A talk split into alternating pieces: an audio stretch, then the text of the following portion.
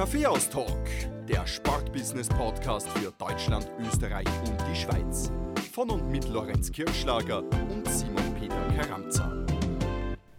Servus beim Kaffeehaus-Talk. Zwei weitere Wochen sind ins Land gezogen und damit wieder Zeit für Österreichs ersten Sport-Business-Podcast. Diesmal erobern wir erstmalig den Handballsport. Und wie machen wir das? Indem wir mit Christoph Edelmüller, den Geschäftsführer der Spuser Handballligen, bei uns zu Gast haben. Christoph, schön, dass du dir für den Kaffeehaustag, schön, dass du dir für uns Zeit genommen hast. Hallo, vielen Dank für die Einladung. Große Ehre, hier zu sein. ein guter Auftrag, Christoph. Äh, servus auch von meiner Seite. Wir dürfen dich wie alle unsere Hörer zu Beginn kurz vorstellen. Du bist gebürtiger Wiener, aktuell 39 Jahre jung, lebst, wie du uns im Vorfeld gesagt hast, extrem glücklich mit deiner Freundin zusammen. Gemeinsam dürft ihr zwei Kinder großziehen. Du bist heute zu Gast, weil du Profi-Handballer warst, die letzten 15 Jahre in etwa. Deine Stationen haben dich geführt zu zwei Wiener Traditionsclubs, nämlich zu West Wien und zu den Fivers Margareten. Diese beiden Engagement, Engagements waren nur durch einen Auslandsaufenthalt in Schweden getrennt. Du warst als Kreisläufer bekannt für deinen enormen Kampfgeist und durftest dann mit den Fivers auch vier österreichische Titel feiern, nämlich den Meistertitel und dreimal den österreichischen Cup-Titel.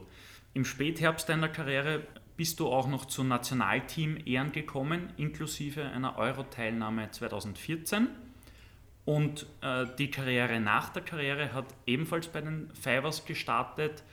Im Anschluss bist du in die Selbstständigkeit gewechselt und hast dort interessante Projekte wie Toni.ai umgesetzt und aktuell bist du Geschäftsführer der Spuso Handballligen.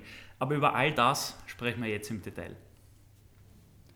Christoph, auch wenn der Kaffeehaustag meistens in Wien aufgenommen wird, ist es nicht alltäglich, dass wir einen Wiener zu Gast haben. Umso mehr wird dir aber folgende Frage bekannt sein. Welcher Kaffee darf es denn sein? Ein Kaffee Latte bitte, nicht ganz typisch wienerisch, aber mein Lieblingskaffee. Aber als typischer Wiener wirst du wissen, wie man den Kaffee Latte in Wien wirklich bestellt, wie er heißt. Ah ja, das wusste ich schon mal. Ähm, aber muss ich leider passen? Ist es ein, ein Fiaker oder ein Einspät? Nein, ich weiß es nicht. Ah, weder noch. Mich hier blamier. es ist ein, ein Kaffee verkehrt, ein weil man doppelt ja, so viel Milch nimmt ja. wie Kaffee, also andersrum als normal. Ja, das sage ich auch immer. Ich bin eher Milch als Kaffeetrinker, das ist richtig. Äh, Christoph, du bist äh, Wiener, der Kaffeeaustag kommt ebenfalls aus Wien.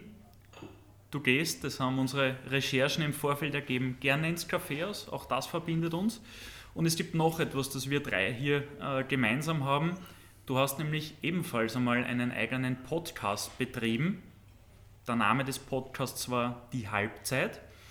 Du hast es gemacht äh, noch lange bevor wir damit gestartet äh, sind. Du hast es auch gemacht lange bevor Podcasts überhaupt wieder attraktiv wurden in der jungen Zielgruppe.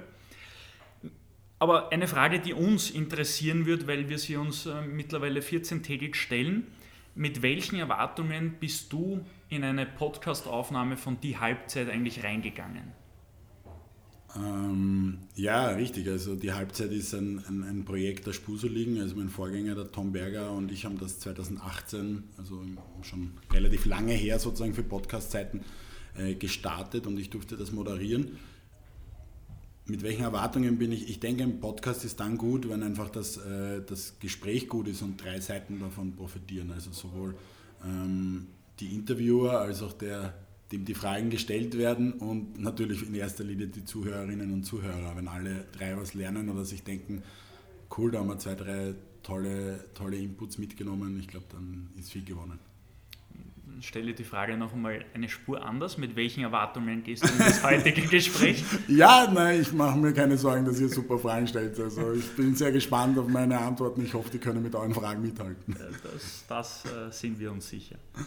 Gespannt sind wir auch schon. Äh, starten wir rein in den Podcast. Du bist 39 Jahre jung, das haben wir in der Vorstellung gehört und hast trotzdem schon extrem viel in deinem Leben gesehen und erlebt. Starten wir mit deiner aktiven Laufbahn als Profi-Handballer. Du warst 15 Jahre Profi, hast bei zwei großen Wiener Clubs gespielt, warst Legionär in Schweden und bist am Ende deiner Karriere auch mit Nationalteam-Einsätzen belohnt worden. Jetzt ist dein Karriereende rund sieben Jahre her. Blickst du zufrieden auf deine Zeit als Profi-Handballer zurück? Ja, absolut. Also sehr zufrieden. Ich denke, ich muss sich auch immer die Frage stellen, was wäre möglich gewesen, welches Talent bringt man mit und ich glaube, ich habe jetzt nicht das Riesentalent mitgebracht und dafür ähm, viel erreicht, wie man so schön sagt, was Titel betrifft und, und, und Erfolge betrifft. Das ist das eine, aber ich blicke auch vor allem deshalb zufrieden zurück, weil einfach sie sehr rund war insgesamt meine Laufbahn. Also da waren auch sehr viele Tiefen dabei, schwere Verletzungen, Kreuzbandriss, drei Knieoperationen, Abstieg mit West-Wien, Finalniederlagen etc. Und all das gehört ja auch irgendwie zum Sport dazu und es gibt irgendwie kaum etwas im Sport, was ich sozusagen nicht erlebt habe oder wo ich das nicht nachvollziehen kann, dass, wie man sich da fühlt als Sportler. Du sprichst von einer runden Karriere, dazu passt, denke ich, auch folgende Station. Du warst nämlich von Sommer 2004 bis Sommer 2005 für den schwedischen Club Hofort Lund aktiv. Äh, auf gut wienerisch übersetzt würde das dann heißen H43 Lund. Ähm, für alle, die jetzt im Teletext oder sonst wo schauen, äh, wie, wie, dieser Club heißt und, und, wo er aktuell spielt.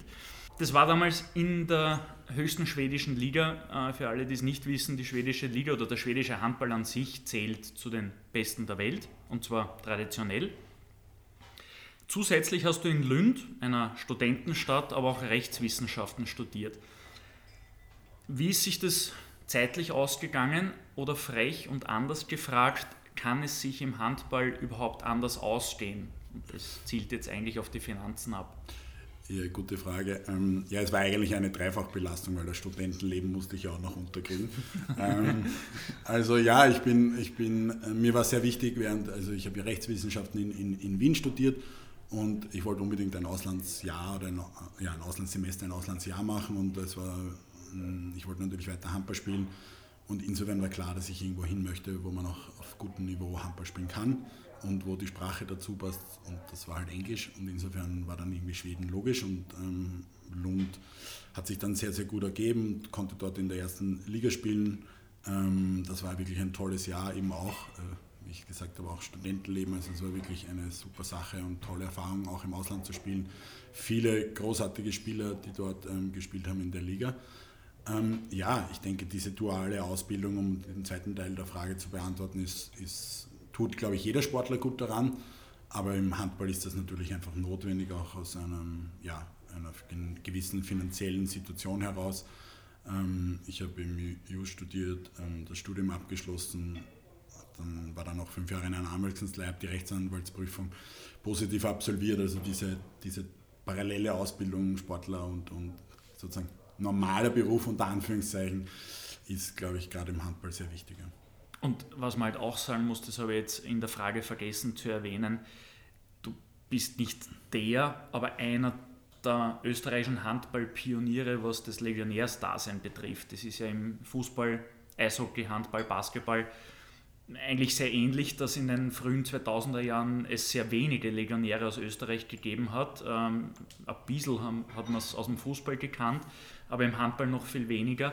Und das, was heute eigentlich gang und gäbe ist, dass äh, Top-Talente wie Nikola Bilic schon in sehr jungem mhm. Alter ins Ausland gehen, war ja zu deiner Zeit äh, gar nicht so gewöhnlich. Hast du da überhaupt äh, Ratschläge von, von bereits erfahrenen Legionären oder Ex-Legionären einholen können oder bist wirklich ins kalte Wasser gesprungen? Nein, wirklich ins kalte Wasser, ähm, beziehungsweise war es ja eben auch sehr stark aus diesem Studium Gedanken herausgetrieben. Also ich möchte mich da jetzt wirklich nicht mit Leuten wie Viktor Schillergi, Patrick Völser, David Sleser, Conny Wilczynski, Role Schlinger oder so auf eine Stufe stellen. Die waren erstens in noch besseren Ligen und da war das sozusagen viel mehr Teil dieses Karriereplans als Handballer das war sicher bei mir auch aus, diesem, aus dem EU-Studium herausgetrieben. Aber nichtsdestotrotz eine coole Erfahrung. Ja. Dein Engagement in Lünd war ja nicht dein erster Schwedenaufenthalt. Du warst als Jugendlicher, hast du beim Partille Cup teilnehmen dürfen. Da kommen die, oder die meisten groß, großen Talente aus Europa im Handballsport zusammen, Burschen und Mädels, äh, praktisch im selben Camp. Welche Erfahrungen hast du daran? So Jugendturniere können ja oft ganz lustig sein. Ja, also der Padille Cup ist der größte Nachwuchsturnier der Welt in der Nähe von Göteborg. Mittlerweile, glaube ich, in Göteborg sogar. Ähm, ja, es waren immer coole, coole Events und geht natürlich nicht nur um, um Handball, sondern auch um das Abenteuer als weiß nicht, 12, 14, 16-Jähriger äh, mit der Mannschaft unterwegs zu sein.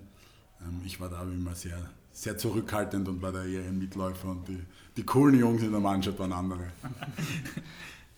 Eine Frage noch äh, zu deinem Aufenthalt bei Lund. Äh, wie läuft das ab? Spieler, Manager hat es damals wahrscheinlich nicht gegeben.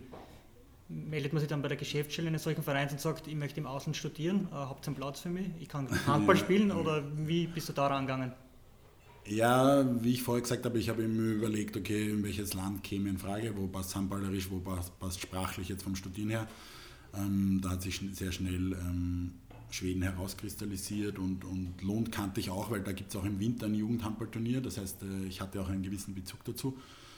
Und äh, die Handballwelt ist ja dann doch irgendwie klein und sie hatten damals einen serbischen äh, Trainer und mein Trainer in Wien war ein Serbe und so ist dann eigentlich der Kontakt sehr schnell und sehr einfach zustande gekommen.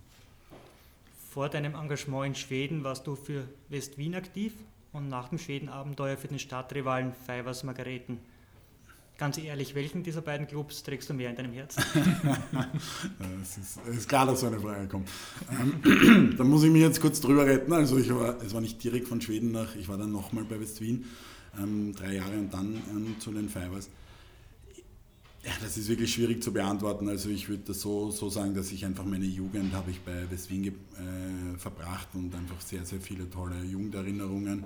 Habe dort auch den Sprung in die erste Liga geschafft und bei den Fivers aber die großen Erfolge ähm, gefeiert, Sprung ins Nationalteam und ähm, es ist natürlich auch weniger lang her und insofern habe ich auch sicher jetzt aktuell ähm, mehr Bezug noch zu dem Verein, weil es auch zum Beispiel Spieler gibt, mit denen ich noch gemeinsam gespielt habe, weil ich dort auch im Management gearbeitet habe. Also so gesehen ist der Bezug zu den Fivers stärker, aber als Geschäftsführer der Spuso Ligen bin ich natürlich neutral allen Vereinen gegenüber in der Liga. Also ein Tipp für unsere Hörer bitte alle eure Quellen immer doppelt prüfen, weil wir haben vor uns zur Recherche vorliegen gehabt ähm, den Lebenslauf, den der Christoph bei seiner Bewerbung zum Geschäftsführer der Spuso Handballligen eingereicht hat. Und da steht nichts von einem zweiten West-Wiener Engagement. Ich hätte allerdings jetzt auch nachfragen können, was du im Zeitraum 2005 bis 2008 gemacht hast, weil dieser Zeitraum ist in deinem Sportlebenslauf leer. Du deckst also gerade auf, dass äh, offensichtlich ein Fehler in meinem Leben ja, das, Du wirfst ich, uns schlechte Recherche vor, nein, nein, dann müssen aber nicht, wir sagen, nein, nein, überhaupt nicht. die Unterlagen waren äh, nicht vollständig. Nein, alles gut. Ähm, soll, ich, wollte mich ja nur, ich wollte mir ja nur mehr Bedenkzeit für die Antwort irgendwie raus. Das ist bei den Juristen so üblich. Sehr gut. Du bist vergleichsweise spät mit 31 Jahren noch zur Nationalteam-Ehren gekommen.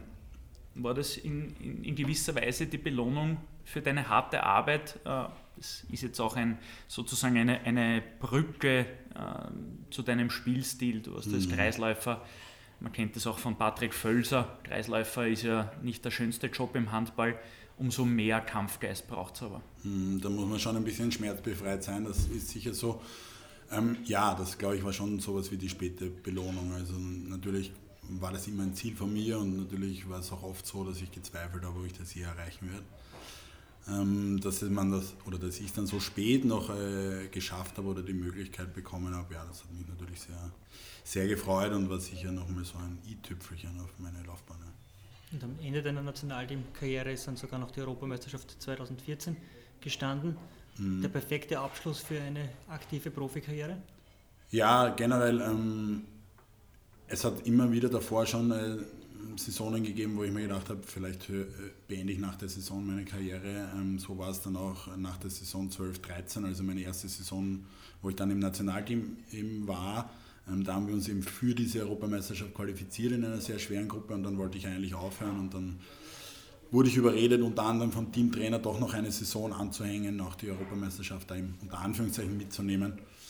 Und das war dann wirklich nochmal ein riesen, riesen Highlight und am Ende dieser Saison dann ähm, 13, 14 standen dann auch noch die WM-Qualifikationsspiele gegen Norwegen am Programm, wo wir uns für die WM 2015 qualifiziert haben. Das waren dann wirklich die letzten Spiele. Das war auch nochmal ein Riesen-Highlight, sich zweimal mit dem Nationalteam hintereinander aus eigener Kraft in, gegen schwierige Mannschaften, Norwegen sehen wir jetzt, wo sie jetzt sind, ähm, durchzusetzen. Das waren absolute Highlights. Und ja, was generell dieses Nationalteam für mich besonders gemacht hat, auch in diesem hohen Alter, sage ich jetzt einmal, wenn man so ein, ein junger Spieler ist, der 16, 17 im Jugendteam ist, dann 19, 20 im Junior-Nationalteam und dann mit 21, 22 ins Männer-Nationalteam kommt, dann ist das irgendwie selbstverständlich und normal, sage ich jetzt mal. Ne?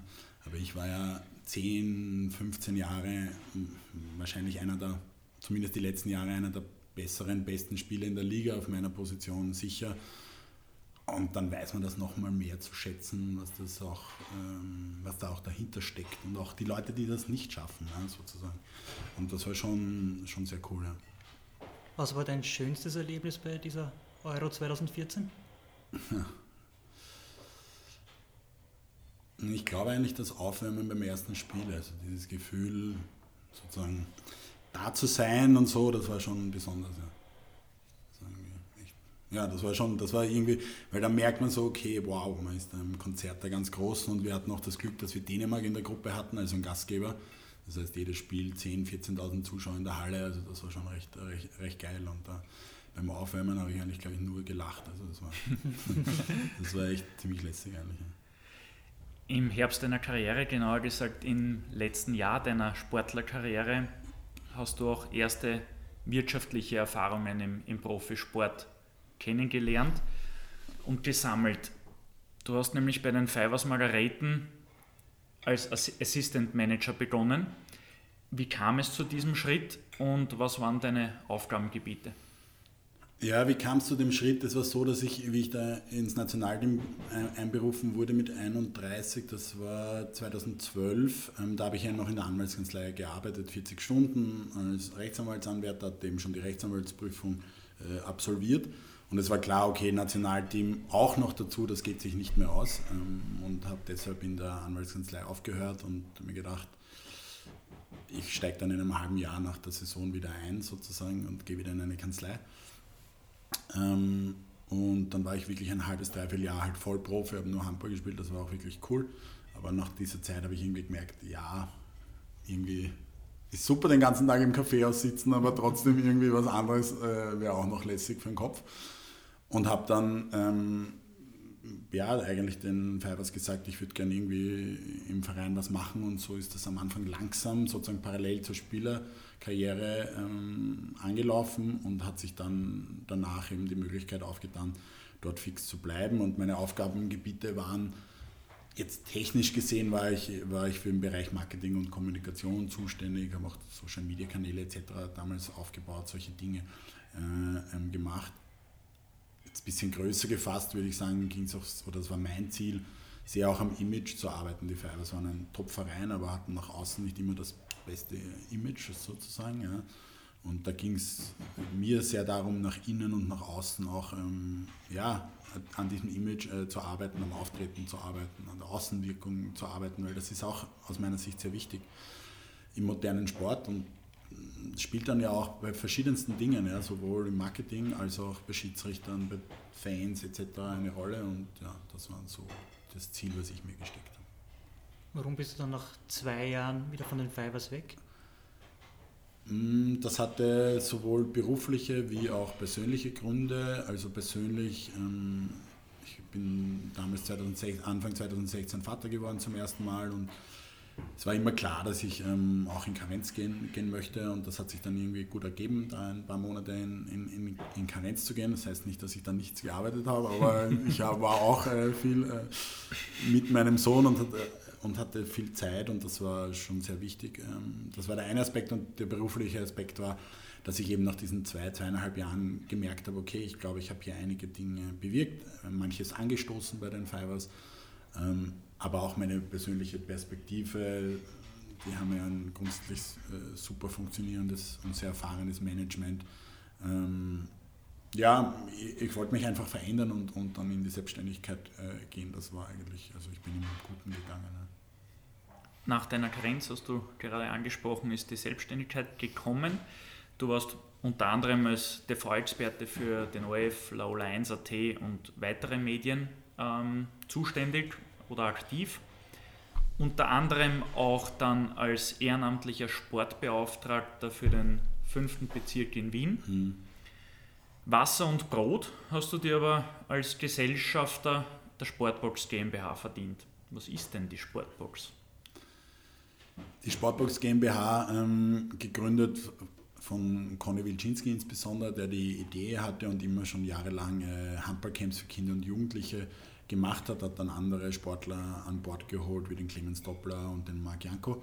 Ähm, die Grundidee war, ähm, Sportcamps für Kinder und Jugendliche in den Ferien mit Standorten in ganz Österreich zu machen, und zwar polysportiv, also Handball, Fußball, Volleyball, Basketball ähm, und für die Kleinsten wirklich polysportiv, also einfach Ballspiel. Das war so die Grundidee.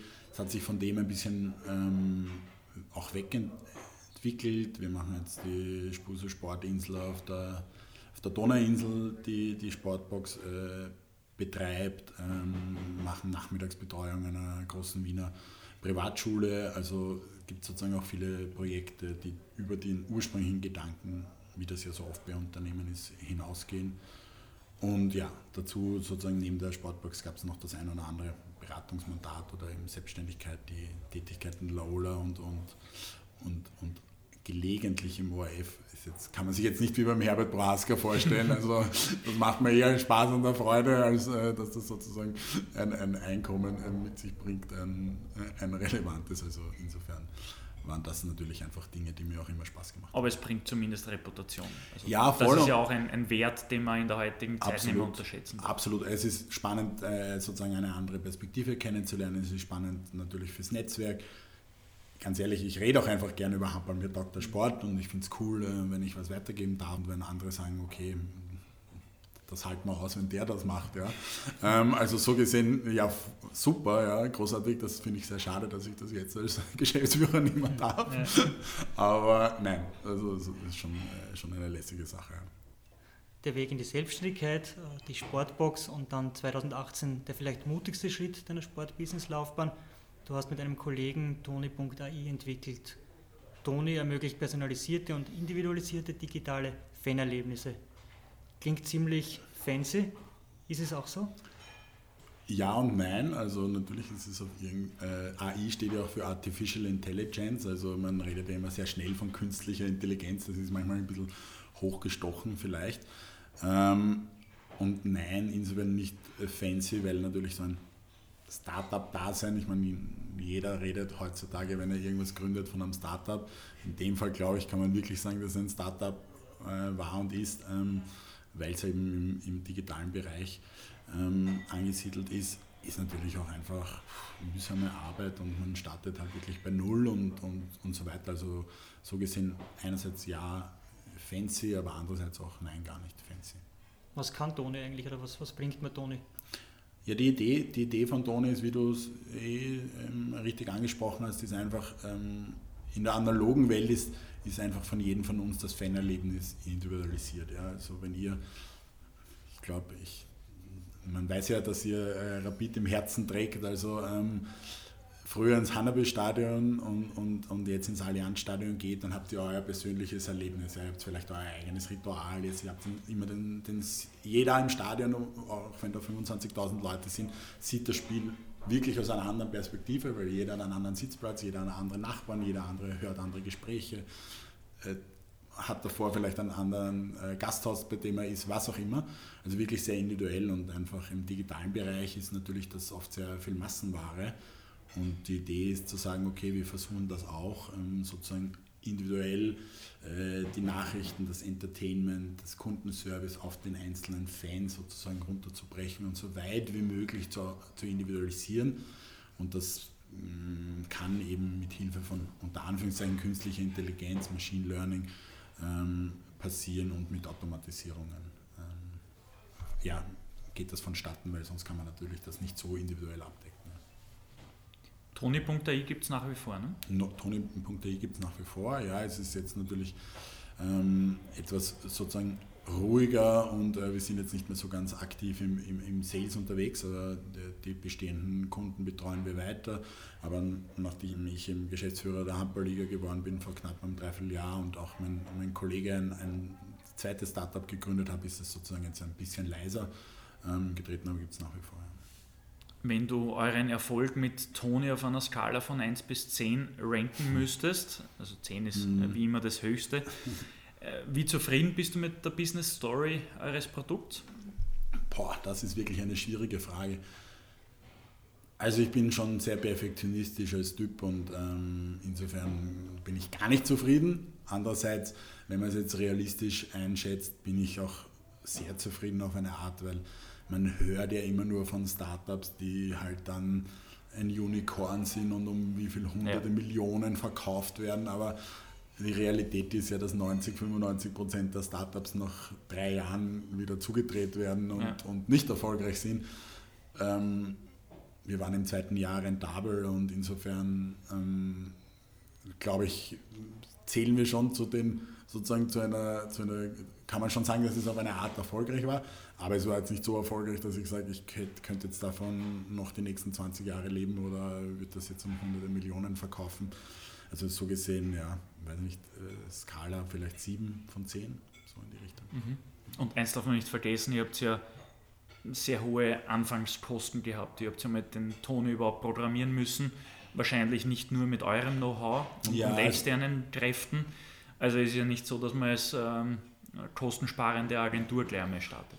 Ja, vor allem ist es sehr, sehr viel Zeit. Also es ist einfach sehr, sehr, sehr viel Zeit, äh, Opportunitätskosten, die man als Gründer investiert. Ja, also das ist sozusagen sicher ähm, das, was das größte Risiko ist, dass man sagt, ich weiß nicht, 37 oder 36, was ich da war, dass man sagt, investiert man jetzt diese Jahre, die ja sehr, sehr wichtig sind, wenn man jetzt sozusagen an jetzt Karriere und Geld verdienen denkt und sagt, gehe ich dieses Risiko und gründe etwas, wo vielleicht was rauskommt, aber vielleicht auch nicht.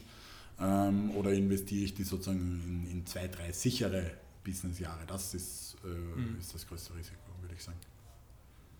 Sportbox, toni.ai, für manche würden diese zwei Jobs ausreichend sein. Für dich nicht, du hast dann 2019 mit Sportstack Austria eine Vernetzungsplattform für Stakeholder in den Bereichen Sport und Technologie geschaffen. Und, das wissen wir jetzt, im Frühjahr 2020 hast du dann wohl deine größte Beförderung erfahren. Du wurdest zum Nachfolger von Tom Berger als Geschäftsführer der Spuser Handballligen für all jene Hörer aus dem Ausland. Äh, das sind die zwei höchsten Spielklassen Österreichs ernannt. Erzähl unseren Hörern vielleicht kurz, wie ist den Weg dorthin vonstatten gegangen? Wie erfahrt man von seiner Ausschreibung? Wie bereitet man sich darauf vor? Wie läuft das Hearing ab?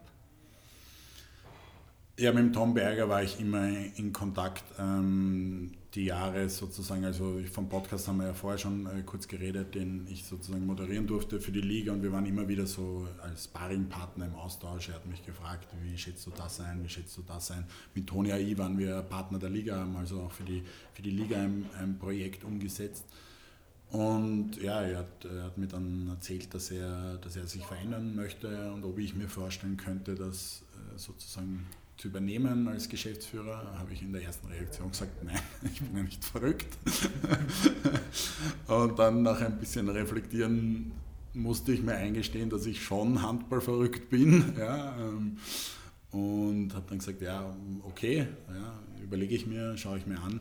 Und dann hat die Liga einen ja, sehr ähm, professionellen, würde ich sagen, ähm, Auswahlprozess gestartet, ein Assessment Center, wenn man so will, mit, mit mehreren Stufen. Und da habe ich mich dann ja, sozusagen ganz normal, auch wie alle anderen Kandidaten auch ähm, beworben und ähm, ja, wurde dann am Ende glücklicherweise für mich ähm, aus, auserwählt. Wie intensiv hast du dich auf dieses Hearing, auf dieses Assessment Center vorbereitet? Schon intensiv eigentlich. Also erster Schritt war für mich eigentlich mal eben herauszukristallisieren, ob ich das überhaupt wirklich will. Ja, weil mir auch mit der Erfahrung aus dem Fivers Management und generell sozusagen als Spieler war ich auch immer schon jemand, der ein bisschen versucht hat, über diesen Tellerrand hinauszublicken. Plus ich habe immer jahrelang in der Anwaltskanzlei gearbeitet, also, also ich kenne auch das normale unter Anführungszeichen Berufsleben habe schon gewusst, was einen, im, was einen im Sport in Österreich und noch dazu in einer sogenannten Randsportart erwartet. Dass das schon in Richtung 24-7 und Wochenende gibt es halt nicht so richtig. Und wenn dich um 19.30 Uhr jemand anruft oder um 21 Uhr am Abend, kannst du jetzt auch schwer sagen, ich bin jetzt im Feierabend, weil viele sind halt auch ehrenamtlich unterwegs, für die, die können nur um 19 Uhr oder um 21 Uhr telefonieren. Ja. Also das ist schon dem, dessen muss man sich bewusst sein. Das heißt, das war mal der erste Schritt für mich herauszufinden und gemeinsam mit meiner Frau und Familie können wir uns das vorstellen.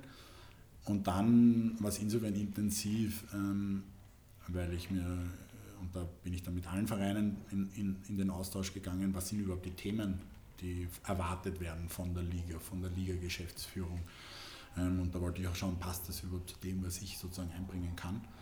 und dann, ja, und dann gab es halt mündliche, schriftliche Hearings, noch ein mündliches Hearing etc. Und so war dann der Auswahlprozess. Ja. An coole Ereignisse im Leben erinnert man sich oft ganz genau zurück. Wann und wo hast du schlussendlich von deiner Ernennung zum Geschäftsführer erfahren? Hm, das ist auch eine gute Frage, muss ich nachdenken, weil ich glaube, es war sozusagen, hm, es war, glaube ich, vereinbart das Telefonat mit unserem Präsidenten, also mit Boris Nemsic, der gleich per Mail, ob ich quasi am nächsten Tag dann und dann erreichbar bin. Insofern war es dann nicht ganz überraschend. Ich wusste natürlich nicht, ob es Ja oder Nein ist, aber mhm. Dass das eine Möglichkeit ist, war nicht ganz überraschend. Ich glaube, ich war äh, mit meinen beiden Kindern im alten AKH im 9. Bezirk, weil damals ja Lockdown-Zeiten äh, ja. waren. Ähm, und ja, habe halt irgendwie versucht, sie zu bespaßen und gleichzeitig zu telefonieren. Irgendwie so ähnlich, glaube ich, ja. ist das gelaufen. Dort hat sich nicht viel geändert, ne? ja, es, manchmal ist es immer noch so, ja, dass ich beide, es ist natürlich schwierig, man, man versucht sowohl seinen Kindern als auch ähm, den, seine, seine beruflichen Aufgaben die Aufmerksamkeit zu geben, die sie, die, die, die sie jeweils verdienen das gelingt meistens, aber nicht, nicht immer. Manchmal gibt es sozusagen Schnittflächen. Ja, genau. Du warst in deiner aktiven Karriere Kreisläufer. Du mhm. hast vorher schon gesagt, da, da, muss man schmerzbefreit sein. Zur Erklärung für unsere vielleicht nicht ganz so handballaffinen Zuhörer, der Kreisläufer ist dazu da, viele Tore zu schießen, wird aber dadurch natürlich auch von der Verteidigung des Gegners dementsprechend hart rangenommen und darf daher auch nicht äh, sensibel sein, weil es halt auch nicht immer lustig ist, mhm. Kreisläufer zu sein. Und wenn ich jetzt kurz die Eigenschaften zusammenfassen darf, die so ein Kreisläufer mitbringen sollte, das sind Standfestigkeit, ein guter Blick fürs Spiel, schnelles Umschalten, perfekte Kontrolle über das Arbeitsgerät, in dem Fall den Ball, hart im Nehmen und Mitspielern Freiräume öffnen. Wie sehr lassen sich deine Eigenschaften als Kreisläufer auf deine Position als Geschäftsführer der Spuser Handball liegen umlegen?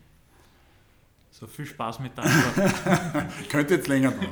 Nein, äh, ich finde, du hast das super zusammengefasst. Also ähm, Mitspielern Freiräume öffnen und, Tor, und Aufgabe Tore zu schießen. Ich glaube, das sind die zwei wesentlichen ähm, Aufgaben, die man als, als Kreisläufer hat und die widersprechen sich auch, auch auf eine Art. Ja? Weil ähm, ich denke, dass es einfach jetzt taktisch beim Handball so ist, dass wirklich ein Kreisspieler in erster Linie dazu da ist und 90 Prozent seiner Zeit ähm, dafür verwendet, um die Mitspieler, um denen möglichst gute Wurfpositionen zu arbeiten, indem man wegsperrt, wie das bei uns heißt, oder blockt oder einen Gegenspieler auf sich zieht etc. einfach Freiräume schafft. Und andererseits dann, wenn man den Ball hat, beziehungsweise dann, wenn man sich für sich Platz erarbeitet hat, gemeinsam mit den Mitspielern, ähm, dann halt auch Tore wirft. Und da die Balance zu finden, wann, wann arbeite ich für die Mannschaft, wann arbeite ich für die anderen und wann arbeite ich für mich unter Anführungszeichen und so gesehen auch natürlich ja wieder für die Mannschaft, wenn, wenn man ein Tor erzielt.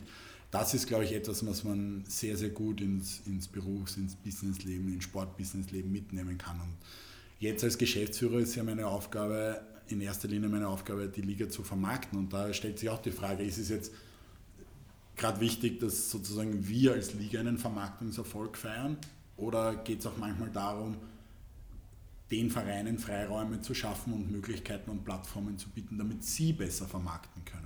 Beides führt uns am Ende zum Erfolg und ich glaube, diese, diese Mischung ist, glaube ich, die, die es ausmacht und das ist sicher etwas, was man beim Handball oder was ich in meiner Position im Handball lernen konnte. Du bist jetzt bald ein Jahr lang Geschäftsführer der Spuso Handballligen und das, ich glaube, das kann man so sagen, sicher nicht in der einfachsten Zeit der letzten Jahre und Jahrzehnte. Konntest du dich überhaupt schon in die Basics einarbeiten? Nein. Oder, oder, jetzt lass mich ausreden, hechelst du noch von einem Notfallthema zum nächsten? Ähm, ich glaube, den Satz, den ich am häufigsten gehört habe, vor allem im Sommer, war: Gratuliere, na, da hast du ja super Zeit ausgesucht zum Anfang. Ja, ähm, die Zeit habe ich mir eben natürlich nicht ausgesucht, ähm, sondern entwickelt hat sich das Ganze eben circa vor einem Jahr. Da gab es ja Corona noch nicht so wirklich auf unserer Bildfläche als es dann in die finale Phase des Assessment Centers kam, war schon klar, was auf mich zukommt. Und ähm, so wie beim Kreisspiel bin ich vielleicht auch nicht der Typ, der sich immer den einfachsten Weg irgendwie aussucht. Insofern glaube ich, passt das auch ganz gut.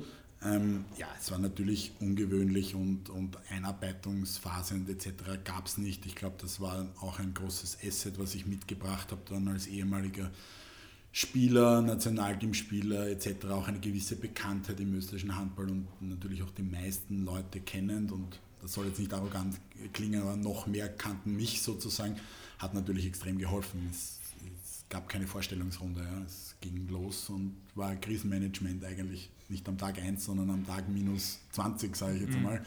Ähm, und insofern, ja, so gesehen hechelt man eigentlich noch ein bisschen sozusagen von äh, Feuerwehrjob zu Feuerwehrjob und versuche natürlich parallel ähm, immer auch mittel- und langfristige Ziele im Auge zu behalten. Und ich habe bei meiner Präsentation, also bei der Generalversammlung den Vereinen gegenüber auch gesagt, dass wir werden versuchen müssen, dass wir sozusagen die, die kurzfristigen Notwendigkeiten immer challengen mit, ist das mittel- und langfristig sinnvoll? Ja, passt das in unser Gesamtbild?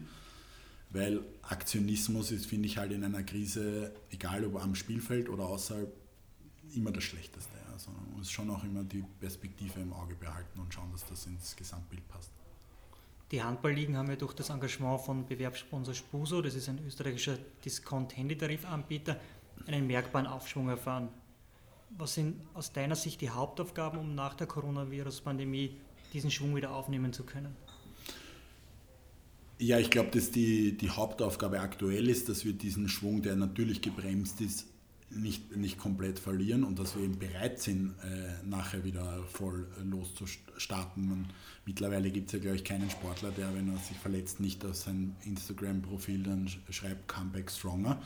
Ähm, das gehört schon irgendwie so zum guten Ton, aber es hat natürlich auch was, was Wahres, ja, dass man sagt, okay, wir versuchen diese Phasen auch zu nutzen und natürlich einerseits in Krise zu bewältigen, ganz akut, aber gleichzeitig auch uns so aufzustellen, dass wir nachher wieder äh, voll äh, losstarten können. Und da ähm, sind natürlich Dinge wie Digitalisierung, die zum Glück und, und mein Vorgänger in großartiger Art und Weise ähm, aufgebaut hat, ähm, ein, ein, ein wichtiges Steckenpferd, dass wir darauf hin weiter setzen, dass wir weiterhin ein verlässlicher Partner sind, auch unseren Sponsoren und Partnern gegenüber. Und das gilt natürlich alles äh, durch die Krise gut ähm, durchzutragen, sage ich mal, um danach wieder ähm, bereit zu sein, sozusagen auch, wenn man so will, sozusagen eben wieder mehr Schwung und noch mehr Fahrt aufzunehmen.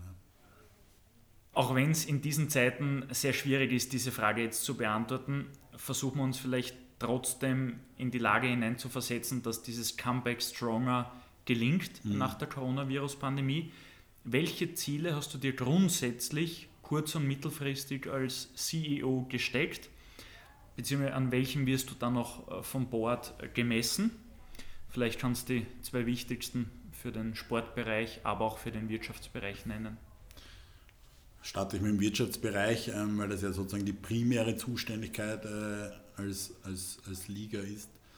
Ähm, ich glaube, es ist wirklich die letzten Jahre extrem gut gelungen, auch gemeinsam mit Spuso, wie ihr vorher angesprochen habt, uns als wirklich sehr beweglichen, als sehr innovativen, wenn man so will, ein bisschen start-upigen ähm, Partner oder Liga im, im österreichischen Sportbusiness zu etablieren und eben gleichzeitig als sehr verlässlichen Partner. Und ich glaube, das ist wichtig, dass wir das weiterhin sind, durch die Krise bleiben. Das ist sozusagen dieses eine, eine, eine Ziel, dieses Image ist vielleicht das falsche Wort, aber diese Positionierung, die wir uns hart erarbeitet haben über die letzten Jahre, der Tom Berger und, und, und das Team und die Vereine natürlich auch in erster Linie, das weiter, ähm, weiter zu stärken. Ja, das ist so ein vielleicht schwer messbares Ziel, aber das ist das eine große Ziel. Und das zweite, das ist leichter messbar und es ist sehr, wie soll man sagen, sehr profan. Auf eine Art ist einfach das Budget ähm, auszubauen. Ja. Das sind die zwei großen wirtschaftlichen ähm, Ziele. Sportlich gesehen ähm, ist es so, dass äh, wir hier in einer sozusagen Zusammenarbeit mit dem, mit dem Verband, also mit dem ÖHB äh, stehen, der ja eigentlich für den Spielbetrieb an sich der Liga etc. Ähm, zuständig ist und unsere, unser Ansinnen ist es natürlich, dass wir auch im, im sportlichen äh, Bereich äh, uns weiterentwickeln und ein gutes, gutes Produkt abliefern. Aktuell ist da das größte Ziel, dass das Produkt überhaupt gibt, also dass wir überhaupt spielen können. Das war vor allem im Sommer wirklich eine riesen Herausforderung. Wir waren die erste Indoor-Liga in Österreich, die gestartet hat. Wir waren am Anfang September, wir waren eine der ersten Indoor-Ligen in Europa, die mit Zuschauern gestartet hat. Also wir, waren da, wir haben vor den Fußballern mit Zuschauern wieder gestartet. Die, also wir waren ja wirklich äh, sehr, sehr früh dran und da war sehr, sehr viel Arbeit dahinter, dass wir überhaupt spielen können und dass unser Produkt überhaupt noch gibt sozusagen.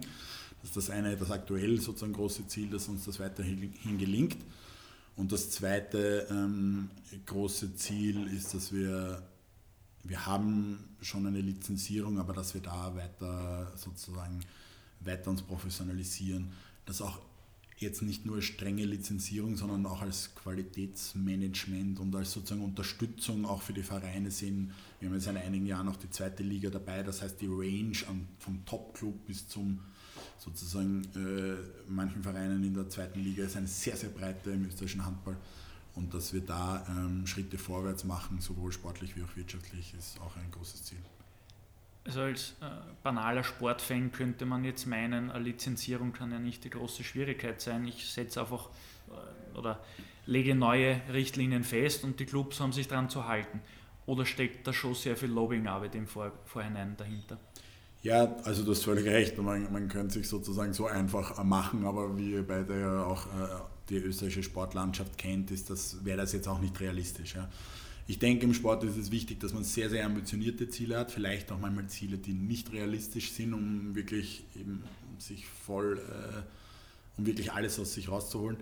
Aber natürlich müssen wir auch einen gewissen Realismus haben. Wenn wir jetzt in eine Lizenzierung reinschreiben, eine Halle sollte auf allen vier Seiten eine Tribüne haben, schön, dann können wir das wo reinschreiben, aber dann spielen wir wahrscheinlich noch in drei Hallen in, mhm. in einem halben Jahr in Österreich. Mhm. Also das muss natürlich auch mit den, mit den Gegebenheiten ähm, zusammenpassen, die die österreichische Sportlandschaft hergibt, die die Ressourcen unserer Vereine hergeben. Und es soll ähm, challenging sozusagen für die sein und wirklich herausfordernd, aber es sollen auch Ziele sein, die, die realistisch umsetzbar sind auf, in einem gewissen zeitlichen Rahmen. Ambitionierte, aber realistische Ziele? Dann lass uns am besten gleich darüber sprechen, wie du diese Ziele erreichen willst, den Weg dorthin. Bleiben wir beim, oder steigen wir ein beim Finanziellen. Wie stark ist das Vermarktungspotenzial der Liga erschöpft? Beziehungsweise in welchen Bereichen siehst du künftig die größten Chancen, noch mehr Erlöse zu erzielen, zu wachsen?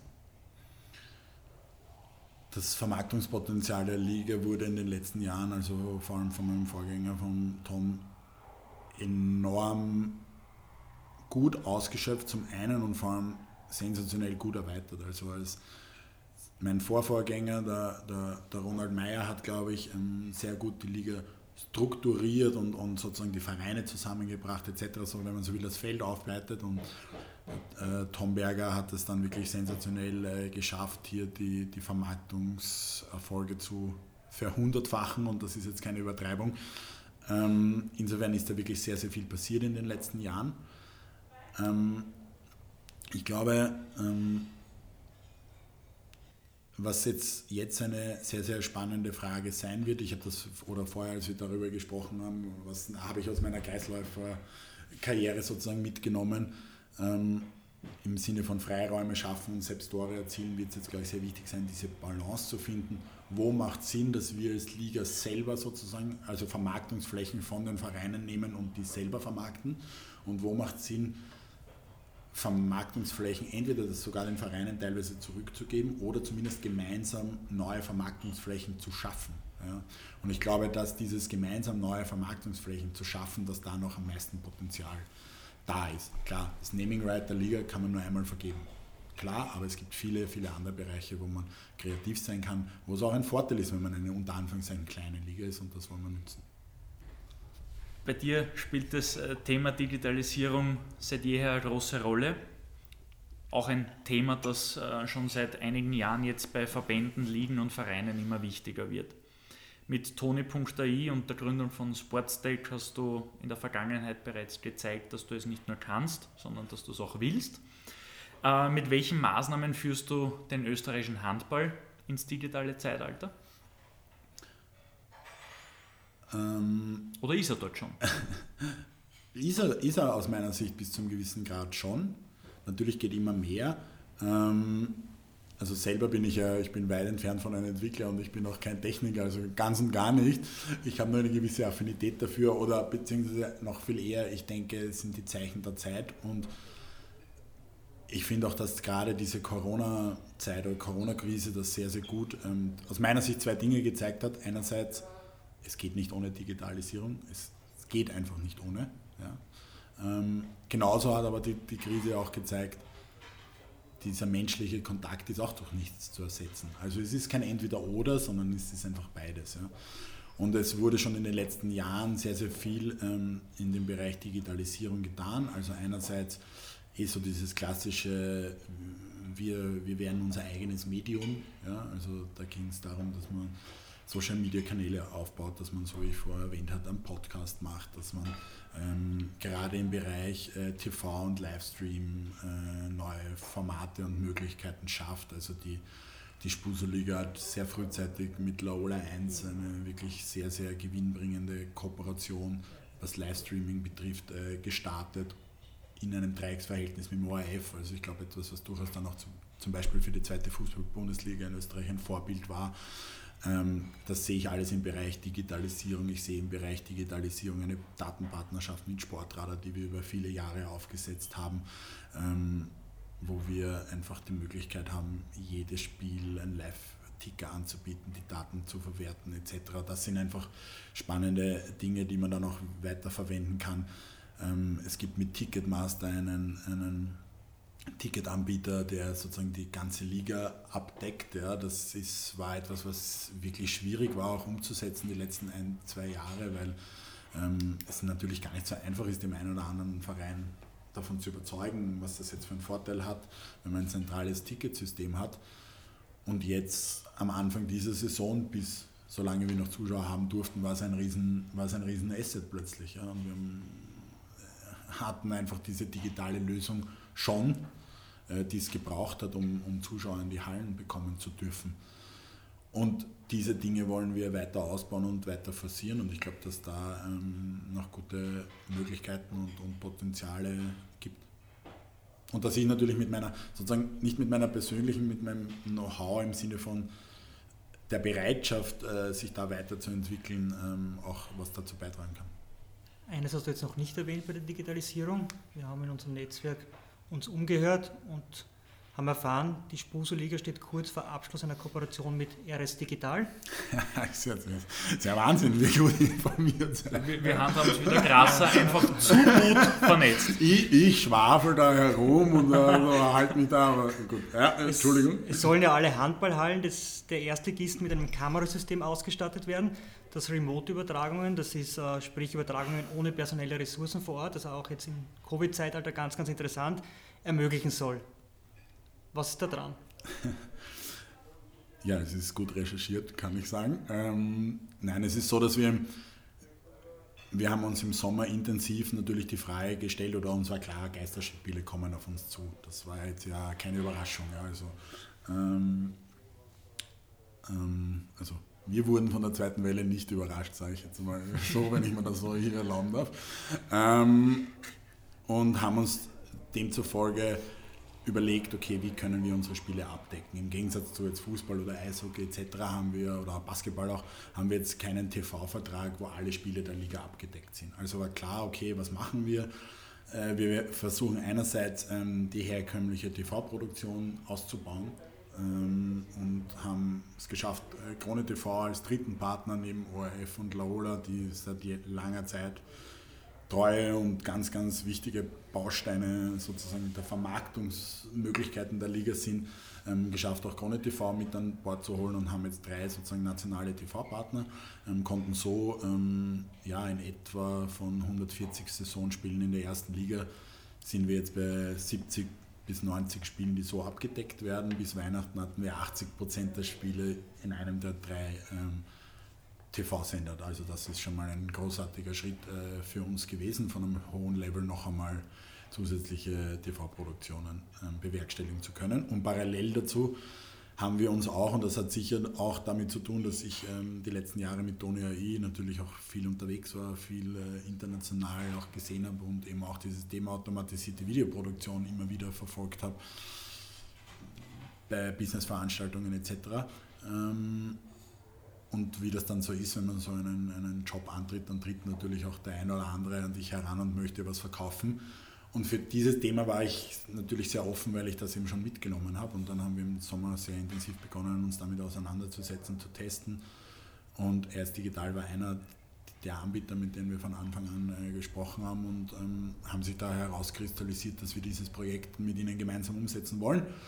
Das wird jetzt eine der wesentlichen Aufgaben in den nächsten Wochen und Monaten sein, das auch zu realisieren. Ich hoffe, das gelingt uns. Ich bin da guter Dinge. Das ist natürlich für uns schon ein Mammutprojekt, aber das kann auch etwas sein, was uns wirklich äh, aus meiner Sicht nochmal einen richtig großen Push gibt und wirklich alle Spiele äh, live anbieten zu können. Und nicht nur das, es hilft uns ja auch, wenn wir jetzt sozusagen von Wirtschaft und Sport sprechen, es hilft uns ja auch enorm in der Spielanalyse, in der Trainingsanalyse. Es gibt die Möglichkeit, auch Trainings äh, sozusagen äh, automatisiert äh, zu filmen, zu analysieren, live zu analysieren. Also es gibt da viele Möglichkeiten, wie wir das nutzen können. So, bevor ich dich jetzt aus dem Thema rauslasse, noch zwei Fragen in einer. Wann geht's los und wo, auf welcher Plattform werden diese Spiele zu sehen sein? Beides, beides kann ich noch nicht äh, beantworten. Wann geht's los? Hoffentlich bald. Ähm, wie gesagt, wir sind da sozusagen in der finalen Phase, das zu, zu fixieren und, und, und auch die Finanzierung aufzustellen. Das ist nicht so einfach, logischerweise. Ähm, also das kann ich nicht beantworten. Und auch auf welcher Plattform ist so noch nicht, äh, noch nicht äh, final geklärt. Gibt es natürlich äh, verschiedene Varianten. Ähm, wichtig wird sein aus meiner Sicht, dass wir es einerseits ähm, zentral bei der Liga behalten und das sozusagen auch ähm, kontrollieren im Sinne von Qualitätsmanagement und, und, und auch nützen können und andererseits eben den Vereinen auch die Möglichkeit äh, geben, das sozusagen zu regionalisieren und so, dass auch wirklich jeder Verein und gerade auch in der zweiten Liga sehe ich da extrem viel Potenzial, ja, weil da natürlich die TV-Abdeckung noch viel, viel dünner ist als in der ersten Liga. Und ähm, werden wir dann sehen, Vielleicht, äh, also ihr, ihr, werdet es sicher verfolgen und wir werden es wir werden es von dir wissen. ja, genau. wann und wo es losgeht. Wir hoffen bald. Na, Spaß beiseite, eine kurze Frage. Äh, aus Sicht der TV-Zuschauer ist noch nicht geklärt, ob es für die eine Veränderung geben wird. Sprich, Nein.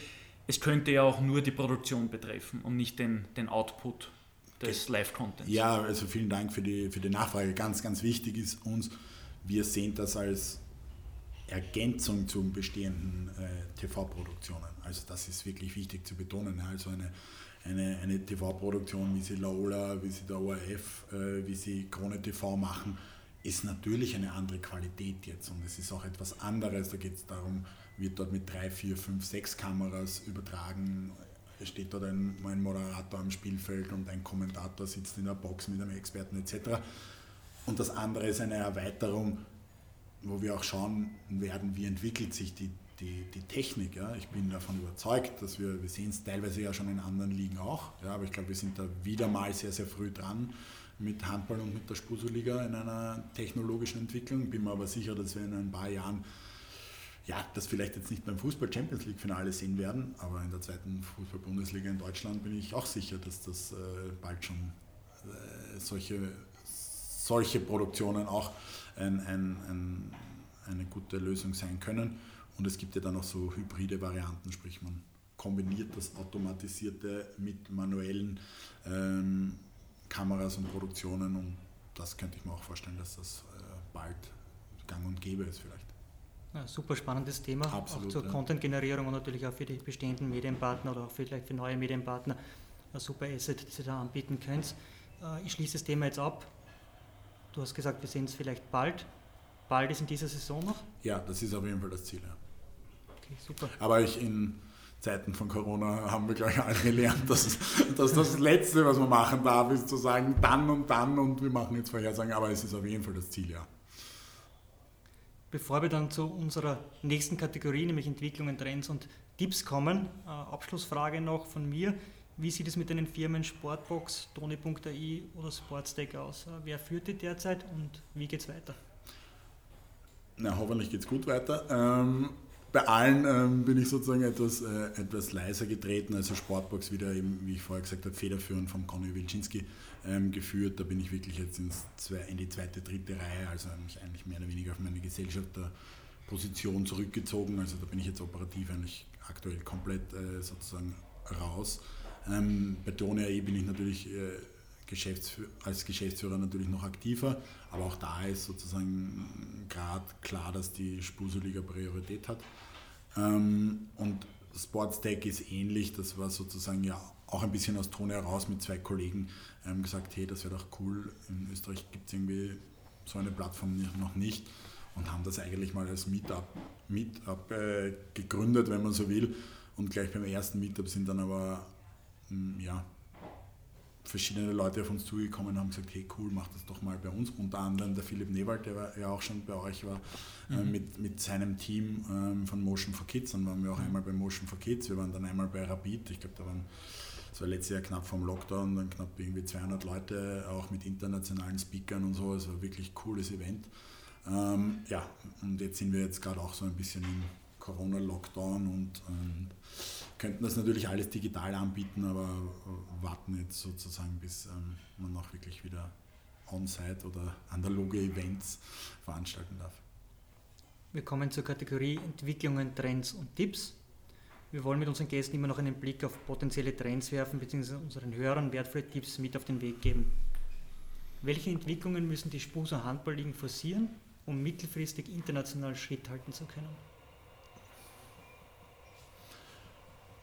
Schwierige Frage, gute Frage. Ähm, inhaltlich würde ich sagen, gibt es zwei Themen, auf die wir, die wir uns ähm, oder denen wir viel Aufmerksamkeit schenken wollen. Das eine haben wir jetzt eh schon mehrfach angesprochen, Digitalisierung.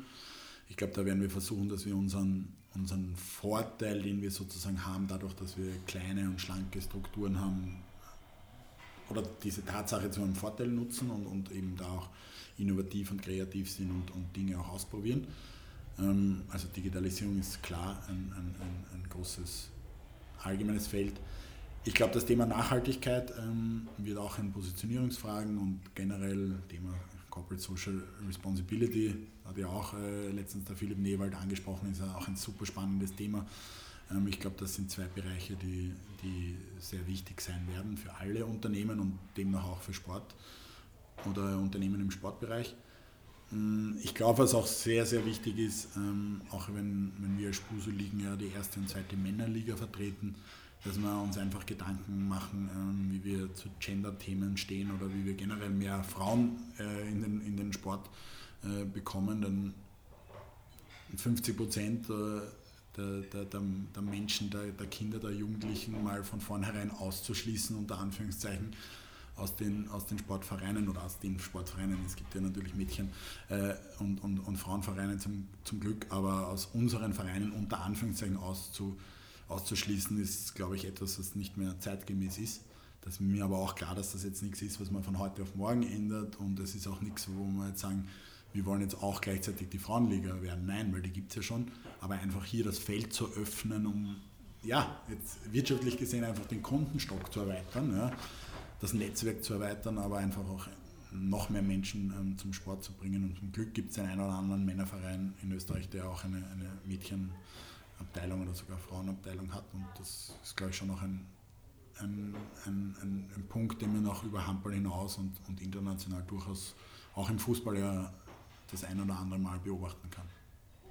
Wobei du hast das jetzt sehr hart formuliert, ihr schließt ja niemanden aus, sondern es sind halt die Strukturen nicht vorhanden. Aber also das muss ja, ich schon klarstellen, genau. ihr genau. seid jetzt keine, keine Frauenverweigerer im Handballspiel. Nein, ganz im Gegenteil, aber ich meine damit, dass man sich auch wirklich proaktiv mit diesem Thema beschäftigt. Ja. Und wir sehen das ja, ich weiß nicht, äh, wenn man sieht, wie Bayern München mit der Frauenmannschaft jetzt auch medial, auch kommunikativ umgeht und wie das noch vor fünf Jahren oder vor zehn Jahren waren, dann ist das natürlich anders. Und ich denke, dass wir da schon auch proaktiver werden müssen und sagen, es ist mir völlig egal, ob du jetzt mit sechs Jahren ein Bursch oder ein Mädel bist, komm zu uns Handball spielen. Ja?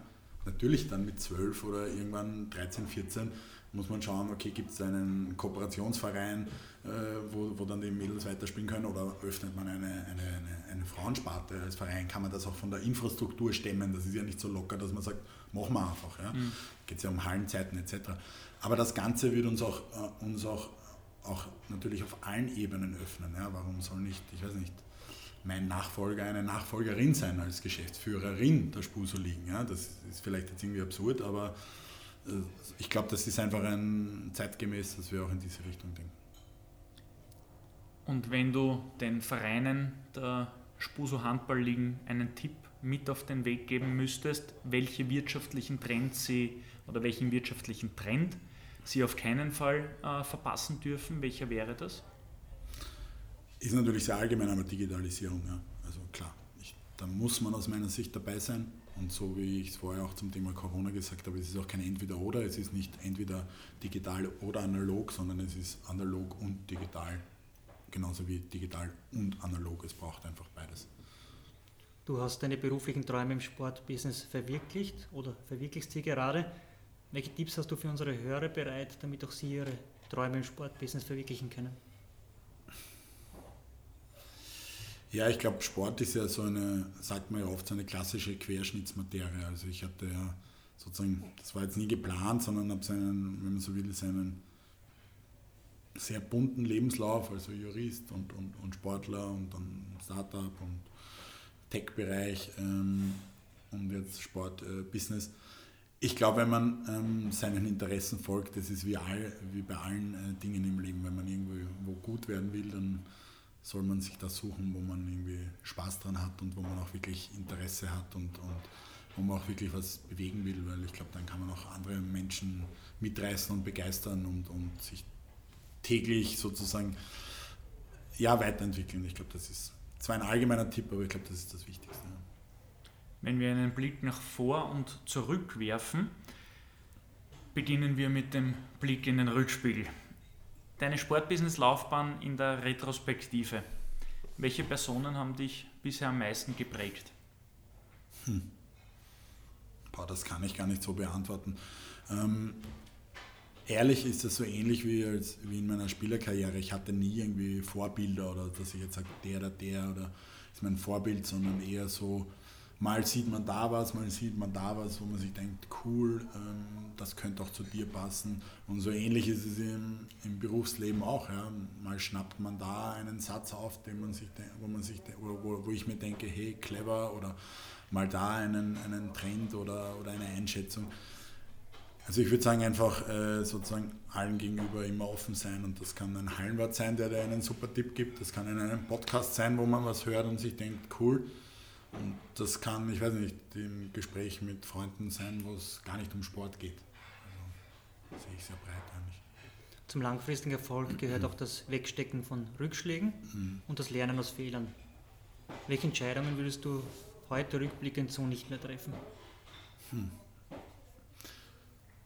Also ich habe natürlich äh, sicher, wenn man so will, Fehler gemacht, ist ja klar. Ich meine, jeder macht das ähm, tagtäglich, glaube ich, ähm, macht man die. Ähm, Trotzdem hm, ist es so ähnlich wie in meiner Spielerkarriere. Ich glaube, diese, diese Niederlagen gehören halt auch dazu und ich würde jetzt gar nicht sagen, dass ich das jetzt anders machen würde, weil in der, in, in der Situation, in der ich entschieden habe, habe ich das immer nach bestem Wissen und Gewissen oder bestem Know-how, wenn man so will, gemacht. Und insofern gibt es jetzt nicht so die Entscheidung, wo ich sage, das würde ich jetzt anders machen. Das passt eigentlich so, wie es ist nicht fehlerlos, klar, aber ähm, ich glaube, das passt ganz gut so. Welche Situation kommt dir da als erstes in den Kopf, wenn du äh, daran denkst, egal ob du es jetzt äh, wieder so machen würdest oder eben nicht? Naja, gut, als, als, als, Spieler sozusagen ist es ein bisschen leichter, ja, da weiß man natürlich, okay, aber da hätte ich es äh, vielleicht anders machen sollen. Ja. Ähm, ähm, da habe ich mal eine, eine, wie ich finde, bis heute zu Unrecht, äh, rote Karte äh, bekommen im, in, in, einem, in einem Finalspiel und, und, und war dann in dieser Best of Three Serie gesperrt und wir haben das erste Spiel auswärts ähm, gewonnen. Da habe ich kurz vor Schluss, äh, ein paar Sekunden vor Schluss rot bekommen und war dann fürs Heimspiel ge gesperrt und dann haben wir zu Hause verloren mit mir auf der Tribüne. Das war, wie gesagt, ich fand die rote Karte nicht berechtigt, aber die Aktion davor von mir war dumm und das würde ich sozusagen anders machen. Ja, aber wie gesagt, das gehört auch dazu. Ähm, das hat uns wahrscheinlich damals einen Meistertitel gekostet, ähm, denke ich. und na klar, da denke ich, aber auch da ist schwierig zu sagen, ich möchte es zurückspielen. Das gehört einfach irgendwie dazu. Und sonst im Berufsleben, da fällt es mir ehrlich gesagt noch schwieriger, da jetzt wirklich eine einzelne Situation rauszupicken. Ähm, was ich sicher bei Tony AI gelernt habe, ist, dass man, es gibt so diesen, es gibt in, in dieser Startup-Welt gibt es ja viele so super gescheite Sprüche und einer davon ist, ähm, if you fail, fail fast. Das ist schon etwas, ja, dass man nicht also da ist mir teilweise mein oder unser als Team Perfektionismus im Weg gestanden. Schneller rausgehen, schneller, schneller in der Praxis, funktioniert das, funktioniert es nicht, nicht noch die letzten 3% oder so versuchen zu verbessern, sondern schauen, wollen das die Leute so oder wollen sie es nicht und nachher kann man an den Details schrauben. Als Sportler ist natürlich so, dass dieser Perfektionismus wichtig ist, weil die letzten 3% sind die, die entscheiden, ob du der Federer bist oder ob du die Nummer 27 der Welt bist. Ja? Weil Tennis spielen können dort alle. Aber es sind halt, man sagt immer so schön, Kleinigkeiten haben das Finale entschieden. Ja? Und die Kleinigkeiten kommt es halt an. Aber im Business ist es halt auch manchmal so, dass man äh, sagt, okay, schauen wir mal, ob 90 Prozent und machen wir mal. Christoph, auf welche Entscheidungen bist du besonders stolz? Ja, vor allem auf private Entscheidungen natürlich. Das ist sehr diplomatisch und vernünftig. Aber die, die da wären? Äh, naja, ich bin. Also Stolz ist immer ein, ein sehr schwieriges Wort, ja, weil ist irgendwie so, ja, bin ich stolz Österreicher zu sein. Ja, klar bin ich irgendwie stolz Österreicher zu sein, aber habe jetzt nicht wahnsinnig viel dazu beitragen, dass ich Österreicher bin. Äh, keine Sorge, wir sind nicht diese Medien, die jedes Wort auf die genau. Waagschale legen. Ja, ja, das, das machen unsere Hörer. genau, ja. Ähm, nein, aber dann, und bin ich stolz wieder zu sein. Ja, klar bin ich so eine super geile Stadt und äh, bin wahnsinnig dankbar dazu zu leben. Ähm, worauf bin ich stolz? Naja, man sagt das auch immer so ein bisschen lapidar, aber es stimmt natürlich. Äh, natürlich bin ich auf meine Familie stolz, auf meine Frau und, und, und auch wenn sie noch klein sind, auf meine Kids. Sehr stolz bin ich auch auf ähm, Freundeskreis, ja, also viele, viele sehr gute Freunde zu haben. Ja, ist schon noch eine, eine, eine Auszeichnung und darauf bin ich stolz. Klar ist man natürlich auf das eine oder andere beruflich äh, stolz. Hm,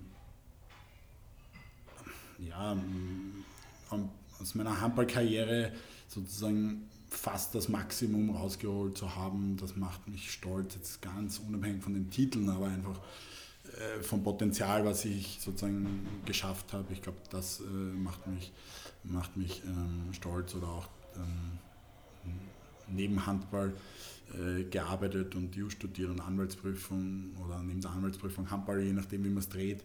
Ähm, das beides parallel, das sind natürlich Dinge, die jetzt nicht alltäglich sind, so gesehen macht es mich stolz, aber wie gesagt, stolz ist ein bisschen ein schwieriges Wort.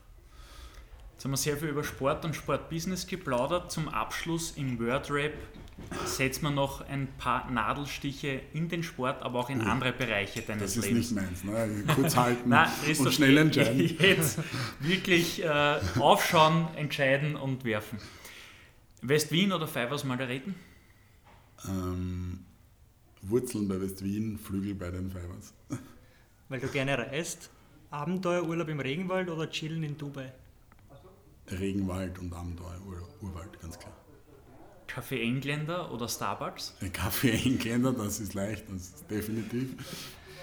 Aktive Sportlaufbahn oder Sportbusiness-Karriere?